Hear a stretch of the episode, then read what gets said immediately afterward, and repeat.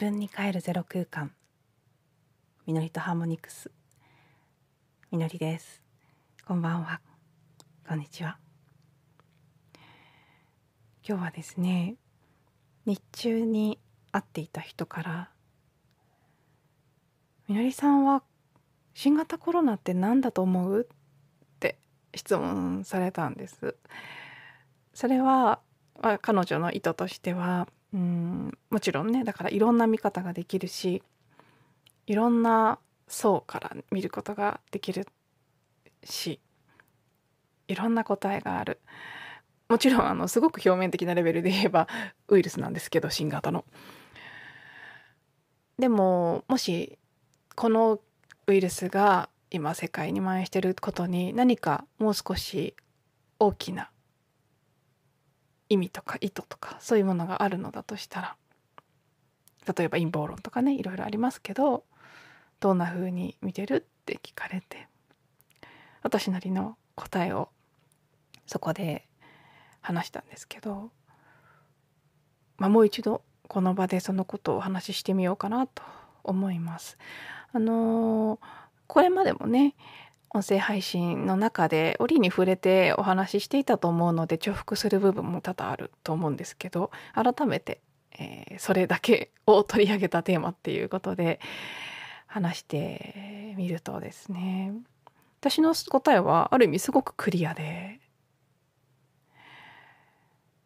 私の表現で言うと新型コロナウイルスは真実を明らかにしてくれるもの。っていう言葉になるんです。もちろんそうさっきも言った通り新型コロナって一体本質では何なのかっていうことっていろんな層で答えることができていろんなレベルでですね。もちろん一つのレベルで見たら誰かが何かの意図で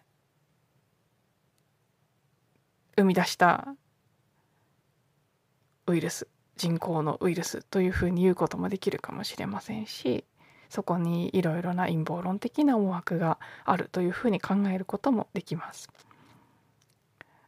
あるいは本当ただの怖い菌だというふうに見ることもできますし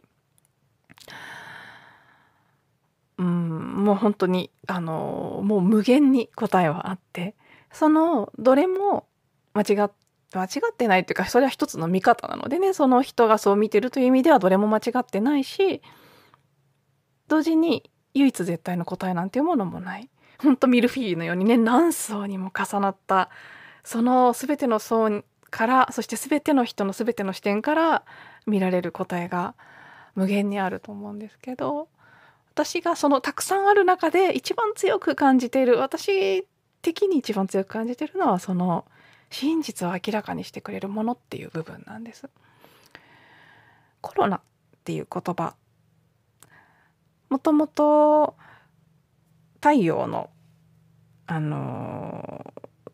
なんて言うんでしょうね。太陽の外気？ん？太陽の外側の大気か。の一番外側の層のことなんですよね。太陽コロナっていうのは。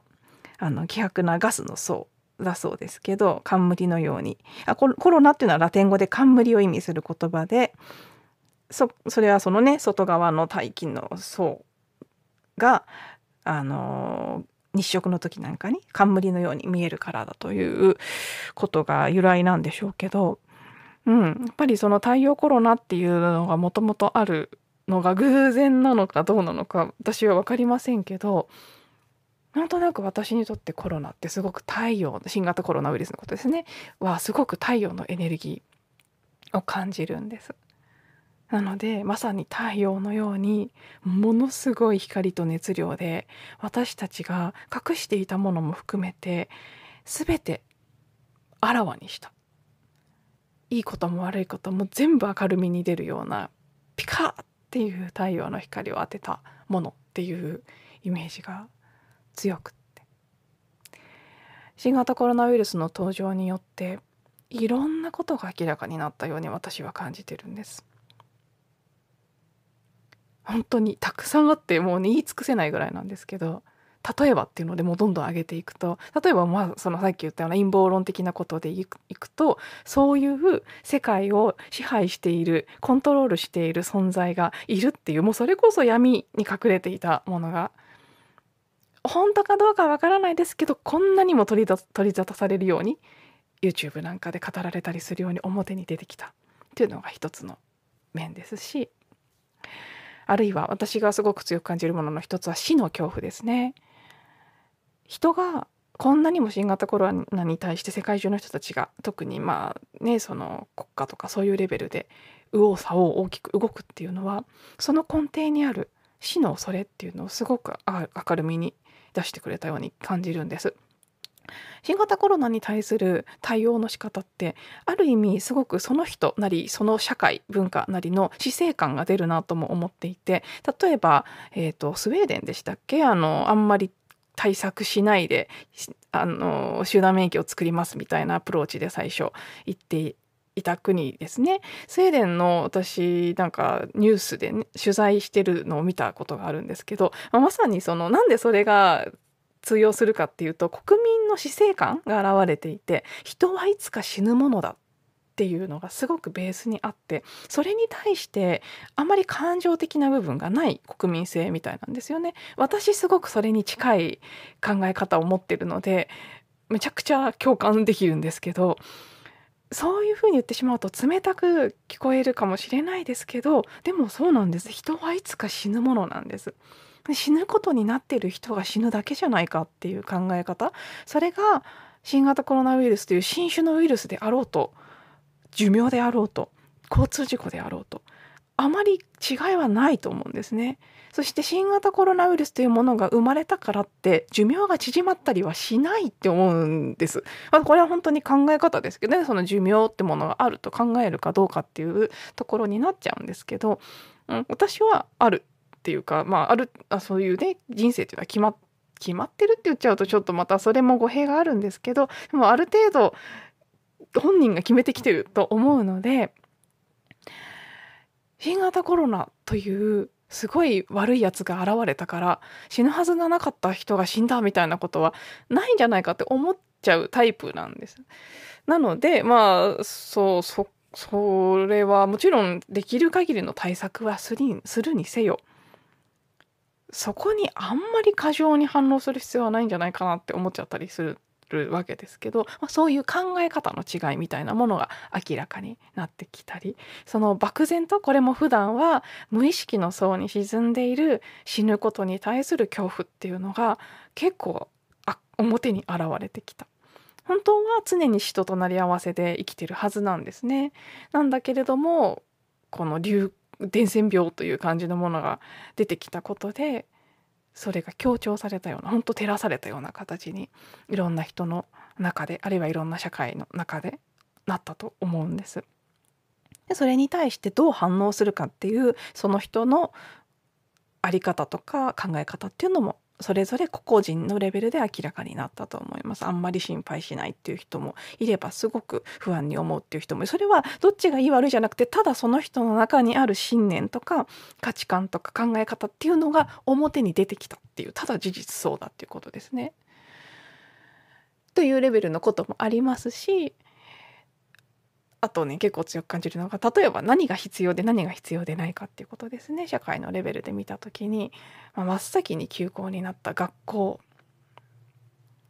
で学校は休校になったしその後オンラインでの授業っていうのが長く続いた。特に大学はもう1年ぐらい続きましたね。その中でうんおそらくオンラインでも問題がないものとオンラインじゃ困るものっていうのが明らかになったと思いますしさらに言うとオンラインで問題ないものっていうのの中には多分個々の先生が授業をしなくても録画されたあの、ね、人気のある塾の先生とかが喋ったものをみんなが見ればそれで十分っていうそっちの方がむしろ学習効率がいいっていうものも本当はたくさん出てきたと思うんです。じゃあ学校の本来の役割って何なんだろうっていうことをまさに考えるチャンスだと思うんですよね。対面で授業をやったりクラスに集まったりすることの一番の付加価値は何なのか何をしたら学校っていうところは一番だってもうね本当オンラインでの授業を受けるってことがこんなにも可能だってことも分かってしまったわけですしそういうことでいくと本当動画の教材 YouTube なんかでも無料ですらたくさんあるっていう中でじゃあ学校は何をする場所なんだっていうこととかね。そういうのも明るみに出たでしょうしあと飲食店。これもこう言うとすごい冷たく聞こえるかもしれないですけど、ね、この緊急事態宣言とかまん延防止の措置とかが繰り返し出されたことで飲食店厳しい厳しいって言われてます確かに実際飲食店ばっかりに規制がかかるのはどうなのって思いますけどでも正直私が見ていて人気があってもともとそしてすごくその強い思いがあってやっているいい店はそんなに困ってるように見えないんです。どんな措置が出されようと営業している範囲の時間の中でひっきりなしにお客さんが来てでこれまでのねあの収益も十分にあった財務基盤も整っているもちろん売り上げが減って厳しい部分とかはあるでしょうけど潰れるか潰れないかみたいなことになっているようには見えない。で宣言が解除されたりすればすぐに客足が戻ってくる。本当に困ってる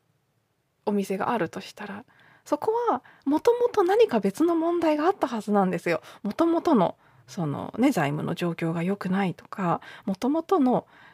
社風っていうかねその従業員の満足度の問題であるとかあるいは経営してる人そのものが本当にそれをやりたかったのかっていうこととかそのお店がそのお店として飲食店をやってる意味があるのかっていうことをそれぞれ突きつけられたこれは別に飲食店だけじゃないですよね。あの私も一種のサービス業をしてると思いますしうん、身の回りには音楽家の方とかもたくさんいますし皆さんすごく困ったその中でなんとか工夫をしてやっていこうって思ったか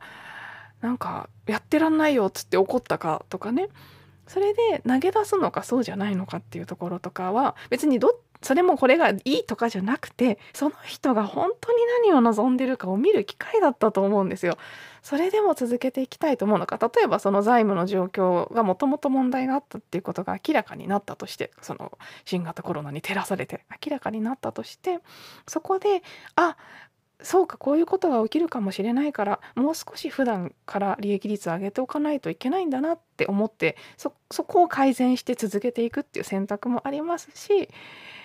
もうこんな思いするんだったら飲食店なんてやりたくないってなるかもしれないですしどっちであれ必要な判断なり必要な淘汰っていうことが起きるためにあためにというかね起きている。それが現れてくれているっていうふうに見えますしあとはあの本当に緊急事態宣言に効果が出ていた第一波の頃っていうのは本来の自然の姿みたいなものも結構たくさん見たような気がしています東京ですら緑が本当に生き生きとしていましたしあ人間が活動を止めた途端こんな風になるんだって結構印象的に感じたのでそれは世界中いろんな場所で見られたことだと思うんですよね。あのベネチアの運河にイルカが現れたとかいろいろなことがありましたけど本当普段は見えなくなっていた。あここは本来の自然の姿はこれだったのかって。人間があまりにも活動してしまって見えなくなっていたけれどもこんな場所だったんだっていうことが見えたりとか、まあ、他にも本当たくさんたくさんあるような気がするんですけど。そう。私にとって新型コロナはもうその名の通り太陽真実を明るみに出す光っていう印象が一番強くてそれはこの時期なぜ起きたかっていうことって言ったらもちろんこの大きな人類の転換点私たちがまあその一つの表現の仕方としては地の時代から風の時代へというふうに言われていますけど本当にもう180度真逆ぐらいに生き方とか価値観なりこう本当 DNA のレベルからガラッと変わってしまうぐらいの大きな転換点に立っていてなかなか変えることができなかった部分があれ本当にこれ必要なんだっけとかあもっとこんな風にできたじゃないかっていう風に体験気づ気づいたり体験したりしやすくしてくれたもう本当に気づきの機会いいことも悪いことも全部照らしてくれてそこから気づいて選択し直していくっていう機会をくれているっていう風に思えるまま そうそうそれこそオリンピックとかも一つですよね。いや本当に必要だったのか誰の何のために必要だったのか必要だと知ったらですよさっきの飲食店の例とかと同じですけど必要だっていう結論かもしれないです。だけどじゃあ本質は何だったのか随分とそのお金儲けのための誰の何のためかわからないようになっていた。でも最終的になんかね観客も入れずになのでつまりほとんど利益が上がらないような形ででも選手たちが純粋にそこで競技をする場に結果なってしまいそうなわけですよね。もちろんそこにそれでもお金は動いてるでしょうけどでも何らかの形で本来何が残るべきで何が本質だったんだっけ？何が大切だったんだっけっていうことを見せてくれてるっていう意味ではきっとね、まあ、まだこれからなので実際始まってみないと分かりませんけどやっぱり同じような部分があるように感じますしうん。そういう意味で私はあんまり敵視はしていませんしうん。本当ある意味すごく興味深いなっていうふうに感じています。はい。なんか多分ねすごく近い話をどこかのエピソードでもすでにしていると思うんですけど今日たまたま質問される機会があったので改めてまとめた形で、え言葉にしてみました。最後まで聞いていただいてありがとうございます。また次のエピソードでお会いしましょう。